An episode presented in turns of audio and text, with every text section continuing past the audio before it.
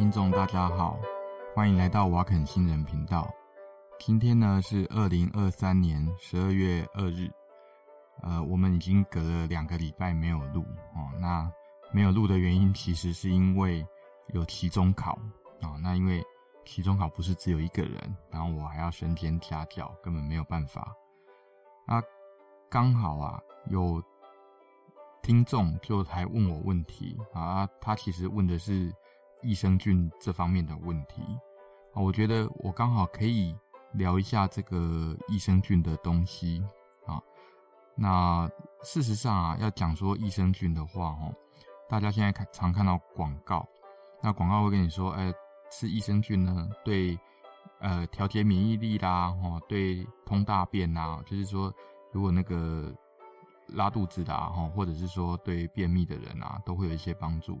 呃，基本上都对啊，那也都不对啊。那因为我们讲说哈，呃，免疫力这个东西，事实上是一个非常非常广泛的一个名词，所以你没有办法直接说哈，吃了益生菌就能改善某一个特定的免疫力啊，改善某一个特定的免疫力，降低另外一个特定的免疫力，这样子算不算是加强免疫力呢？啊，其实我真的也没有一个答案呐，哦，啊，可是。通常啦，健康食品的宣传就是说，哈，如果你能够改善某一个特定的呃免疫力，例如说，嗯、啊，我们举个例子来说吧，例如说 macrophage 就是巨噬细胞的 M1，哈，那它的吞噬功能的话，那这样子就算是有改善了。可是这种改善啊，对呃任何疾病的预防啊，哈，或者任何过敏的预防，呃，其实是没有任何效果的。那不过哈，我们现在啦哈，就是在现代，那其实是有另外一个，呃，也是类似益生菌的方法，那而且真的有取得疗效的啊。那这个就是 FMT 啊。那什么叫 FMT 呢？FMT 其实就是大便移植啦，哦，就是把人的别人的大便哈移植到病人的那个身上啊。简单说是这样。当然了，做这件事情啊，真正要移植的啊，不是大便本身，而是大便里面的这些细菌。好，我们都知道，就是说，在人的身上到处都是细菌啊，从皮肤啦、头发、眼睛啦，然后到有任何有黏膜的地方，哈，例如说，呃，阴道啊，或龟头啊这些地方，通通都有细菌。那可是细菌量最多的，哈，就是。肚子里面啊，就是你的肠胃道里面，所以我们常说这个叫一肚子坏水啊。不过哈，这个细菌呢，根据某一些呃某一些研究啦，哈，他们这样说啦。那因为这些细菌种类实在太多了哦，因为肠子非常的长嘛，有六公尺，小肠就六公尺了，还有大肠嘞，啊，大肠里面事实上细菌还更多。那不同的人哦，不同健康状况的人哦，或者甚至是呃不同的呃运动表现的人，例如说可能得奥林匹克金牌的选手，他的大便啊，哦，那跟一般人的那个大便，这个叫 microbiota，就是它的菌丛的分布。例如说，可能 A 这种菌比较多，B 这种菌比较少，这个是奥林匹克选手的。那可是我们一般人可能 A 这种菌就很少。然后 B 这种菌就比较多，这样子，好，当然这个是一个相关性的研究啦，哦，那呃，这个叫二手血菌，并不等于说哈，你把你自己的大便然后把它 A 变成比较多，你就可以那个奥运跑百米就可以破世界纪录这样子，不是这样子的啦，哈。当然还有另外一些说法是说，嗯，美女的大便都是香的，哦，那我 当然不是真的啦，就是说有一些帅哥美女啊，那。据说啦，哦，他们的那个 microbiota 也跟那个长相比较平庸的，像我们这种人啊，哦，那就比较不一样。可是不等于你把帅哥美女的大便啊移植到你的肚子里啊，那你的那个呃外表就会跟着变成帅哥美女哈，这是完全不一样的两件事。那事实上哈，这种大便疗法哦，是从很早很早以前中国人哦就这样搞了。那大家如果有听过一个药叫一个中药叫做呃金枝。啊，金就是金色的金，啊，汁就是那个汤汁的汁，三点水，然后再个石，哦，那个叫金汁。事实上啊，这个是在东晋，哦，就是诶三国时代之后，那个先西晋在东晋嘛，哦，那一个叫葛洪的道士，啊，葛洪是这个人呢，他是呃基本上曾经跟随着那个谁左慈啊，那学一些道法这样子。他写一本书叫《抱朴》，哎，他写书叫做。哎，肘后备急方啊，肘后备急方就是说，在手肘后面随时放着都可以用这种东西。那他说啊，可以把粪汁哈搅一搅，然后呃大概喝一两升这样子，然后可以把它喝掉哦。那这个东西叫做黄龙汤，那放久一点会更好哦。那当然是可以用来治疗呃治疗一些特定的疾病。那主要。它拿来治疗的呢是食物中毒跟严重腹泻，所以其实讲讲句老实话哦，我们刚刚说益生菌可以用来治疗一些拉肚子的状况，它的做法其实也没有错啊，就是只是比较恶心的一点哈，它是叫大家拿大便来吃这样子，不过它也不是这样子，它的做法其实是用十一到十二岁的健康的小孩，而且是男生啊，他的粪便，然后。趁着秋冬这个时候啊，那为什么要秋冬呢？因为这个时候它排出来的那个大便啊，比较不容易变得稀稀水水的，那也就是比较不容易落塞啦。所以比较不容易落塞的这个季节，呃，小男孩的大便收集起来以后啊，那呃再把它放到土里面哦，放到罐子里面，然后装呃放到土里面，啊，然后再加上一些水，啊，还有一些红土来用力搅拌。那搅拌完了以后，哈，把杂质去掉，再用细纱布过滤。那剩下的这些粪水啊，哈，那再拿那个盐呐，哦，去腌这样子。然后要放多久呢？要放大概二三十年。好，那这个就是呃所谓的金汁啊，不是金枝玉叶的金枝，是金色的汤的意思。那事实上以前呐，哈。呃，中国人还有一些像那什么人中黄啦、人中白啦这种中药。那所谓的人中黄是什么？人中黄就是人中人的中间的黄色这个意思。人中黄，那人中黄是吸取了人粪的甘草粉块。那事实上它没有真的碰到人的大便啦，哦，它是先封在把那个甘草啊，哦，那先放在竹筒里面密封。那密封了以后呢，再放到那个。粪坑里面去炮制这样子，啊，那这个东西哈是从宋代就开始做了，啊，那从宋朝大概就是一千年前吧，好，然后一千年前做这件事情要拿来治疗什么呢？要拿来治疗那个什么水痘啊什么，然后除了水痘以后以外呢，还可以治疗什么呕血、吐痰，哦，然后还可以用来治疗那个中。呃，什么河豚毒啊，哦，还有一切恶疮这样子，所以把泡过人大便的那个甘草啊，哦，是可以拿来治疗河豚中毒的。所以最近不是有那个在南投，然后说吃河豚然后就中毒吗？说不定拿这东西就有效这样子。那当然还有其他的，像什么童子便呐，哈，那童子便的话，这个是清朝才开始有，那就是说拿那个这个便不是指大便，它指的是尿啊，好它。指的是婴儿的那个呃男生啊，而且一定要男的，女生还不行，不知道为什么。好，那通常是清晨的第一泡尿，然后拿来当药引这样子啊。那他把这个名字还取得蛮好听的，叫做轮回酒啊，就是因为可能就是婴儿嘛，婴儿就是可能刚听过轮回吧，那所以那尿的那个小便呢，就叫。呃，轮回酒这样子，好啊，那这个拿来治什么呢？说是可以泻火啦，然后补阴散淤血啦，等等，好，然后还有什么人中白啦，啊，人中白就是尿壶里面那些人的小便自然沉结的那个固体物啦。其实这些固体物很简单啊，我觉得就是什么草酸钙啦，哦，尿酸钙啊等等，简单来说就是肾结石的这些成分啦，哦。那这些肾结石的成分呢，它把它弄干了以后，那你拿来吃的话，可以治疗什么肺痿啦、吐血啦、牙干呐，然后口疮啊、舌疮啊等等，好这些东西。好，啊，事实上哈，这种所谓的呃金枝啦，或者人的大便啊，呃，在古代不不只是用来医疗医药用啦，哦，那在古代最常用的其实是呃拿来喂箭。什么叫喂箭呢？就是说，呃，我们都知道古代要战争嘛，那常有的这些战争就是有攻城方跟守城方。那守城方最常用的武器是什么？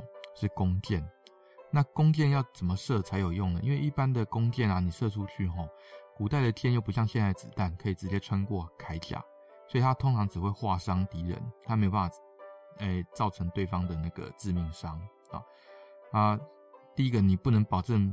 每一箭都能射中敌人，而且你的那个呃，就是你再发射的那个间距啊，哦，那是有一段时间的，哦，那所以箭有很大的几率啊，哈，会被挡下来，哦，那可是呢，我要怎么保证说哈，我让对手受伤以后，他就会挂掉或失去战斗力呢？很简单，哦，我们在箭上面涂毒就可以了，在那个箭头上面涂毒就可以了。啊，问题是古代的这些植物啊，要弄毒也不是不行啦，只是那毒又少又贵哦。你古代技术又不好，所以你不可能每一个箭都涂那种呃药物弄出来毒。所以他们古代涂的什么？其实就是箭大便呐，哦，就把那个箭头啊在大便里面泡一泡。那泡一泡以后哦，就上面很多的细菌嘛。那古代不知道啊，不过至少用起来很有用这样子。那只要把对手的那个皮肤划伤了以后啊。那对手呢，就会因为感染，而且古代没有抗生素，那就会呃容易造成什么蜂窝性组织炎啊啊或者其他的感染，然后就死翘翘这样子，然后就会呃第二天、第三天就会失去战斗力这样。所以啊哈，这种所谓的呃益生菌啊，要看你用在哪里啦。哦，你用在肚子里面可能还可以治病，那用在那个皮肤上的话哦，可能就会造成很严重的问题。那。呃，现代哈，我们基本上不会这样做哦。我们现在的做法其实用一个叫 FMT 这种治疗方法，那是用大肠的内视镜啊，把健康人的这个粪便啊，哦，那处理过后，嗯，然后再把它放到那个呃病人的大肠里面。那目前哈有拿到 FDA 试验证的，就是说科学证据，那证明真的这种做法有效的啊。通常只有一个病啊，啊，就是很严重的大肠感染。那这种很严重的大肠感染，我们知道，我们把好的细菌啊，或者说常态细菌放进去的话，那是有可能把本来造成感染的这些细菌给赶走啦，或杀死这样子啊。哦，那在这种状况下的话，那这个肠内感染，那可能就会变好。那另外一些呢，就是说像什么呃发炎性的肠道疾病啊，像。呃，什么克隆氏症啊，啊，溃疡性大肠炎啊，哦，等等，这些也都会有效。那至于说哈，用口服的，口服这件事哈，要考虑到的问题比较多。为什么呢？你说吃了细菌进去以后，第一关是碰到什么？碰到胃酸。我们知道哈，在呃发现幽门螺旋杆菌之前，呃，大家哦，学界、医学界对。胃这个地方的认定是，这里是无菌的，没有细菌。为什么呢？这个地方有胃酸，这胃酸强烈的程度哦，跟你用来洗厕所的那个盐酸是一样的啦。哦，pH 大概一啊二啊这样子，所以可以杀死大部分的细菌。所以你吃的细菌，不管你是吃，呃，不管你是吃大便啊，还是吃那个现在市面上贩卖的益生菌，第一关碰到的就是胃酸。那第二关呢，就是胃酸过去，我们知道进到十二指肠。那进到十二指肠之后，你碰到的是消化液。啊，胰脏的消化液基本上在十二指肠分泌以后，可以消化大部分的蛋白质。所以包括这些益生菌，它本身也是个蛋白质。好，它当然不完全是蛋白质啊。你要跟我争辩说，哦，它的那个细胞壁上面有什么 lipopolysaccharide 啊，就是诶。就是有一些脂多糖啦，吼等等，可以阻止这些消化液，哎，这也没有错啦，吼。不过前提是它要先活过胃酸，活过胃酸，它才能有机会抵抗胰脏的消化液。那总而言之啊，在呃过五关斩六将之后，这些益生菌终于好不容易来到他们适合居住的地方，比如说小肠哦，或者是大肠这个地方。那居住以后，你还要跟当地呃目前已经有的细菌来做竞争啊。那竞争之后，你也不知道这个竞争到底是赢了还是输了。那所以通常啊，如果我要知道它赢了还是输了，呃，比较科学的方法是把呃经过你吃了益生菌之后，然后把这个病人的大便然后啊再拿来培养，看看大便里面有没有你吃的这些益生菌。即使在你停了益生菌之后一段时间。那这个时候大便里面都还验得出益生菌的话，我们才说这个益生菌有成功的着陆，或者有成功的殖民，好，我们叫 colonization，哦，就是呃有着有着陆就对了啦，哈，这不能叫着床，好，那着床是那个受精卵，那着床到子宫内膜这件事情，好，那现在的益生菌这么麻烦，哈。那古代益生菌就更不用讲了啊！那些吃大便疗法，其实在我看来应该是完全没有效，你真是白白吃了一堆大便。好，为什么呢？因为在吃大便，就是吃这个所谓的金枝啊、人中黄这些过程当中，那最重要的一步就是最后一步。最后一步是什么？叫他们叫水药煎服。什么叫水药煎服呢？就是说把这个药啊，哦，那要。放到那个他们那个釜里面去煮，就是锅子里面去煮。那煮沸了以后，然后再趁热把它喝掉。哦，这叫煎服，煎过以后再服药。我们都知道，你拿来煮一百度，那就是要杀菌嘛，对不对？那所以这些大便里面的那个益生菌啊，那中药里面大便的益生菌基本上就被你杀光光啦。那这些大便的益生菌被你杀光光之后呢？你还吞下去的是什么东西呢？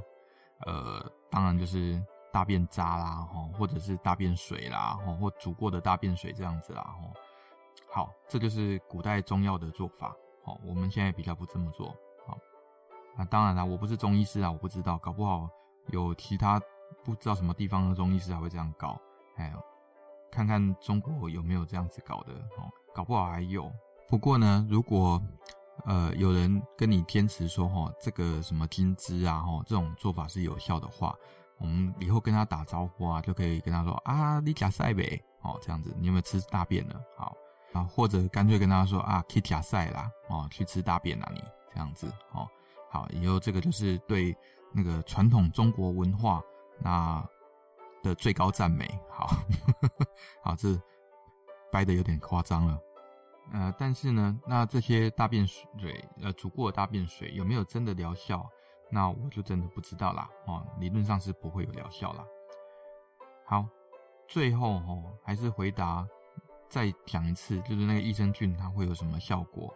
益生菌第一件事啊，要确认就是吃了以后，它能够做到 colonization，就是通过前面的各种关卡，然后那个着陆在那个大肠，好，或者小肠末端这样子。那着陆了以后再谈疗效啊。那疗效的话，哈，目前我看到的研究基本上就是对呃拉肚子啊，或者是说对便秘稍微有一点效果。那至于什么呃异位性皮肤炎呐，那气喘呐，过敏性鼻窦炎呐，啊，或者是说各种过敏啊，皮肤的过敏啊，呃，目前看起来的话，它跟对照组啊，对照组通常是安慰剂啦，就是非益生菌，或者你说拿大便水来喝也可以当为照当对照组，然后那效果是一样的，好，也就是说没有效，好，简单说是这样子。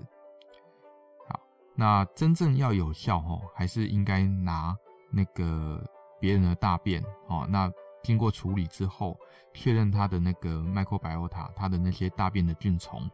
是符合你要的一些标准，例如说，呃，我就是要美女的大便，我想要变美嘛，哦，然后这个时候再把这个美女的大便处理完以后，再用大肠镜的方法，那植入到你的大肠里面，这样看看你以后会不会变美，哦，当然这是开玩笑的啊，真正有效的不是这个啦，哦，它没有办法让你变成医美这样子，好，好，至少目前是没办法啦，哦，这个叫 association，就算美女的大便是香的，哦，你也不应该这样做。好，好，那我们今天的节目大概就到这边啦。哦，那喜欢我们节目的话，欢迎按赞、分享、订阅。那也欢迎到我们的 IG 好跟我们留言互动哦。拜拜。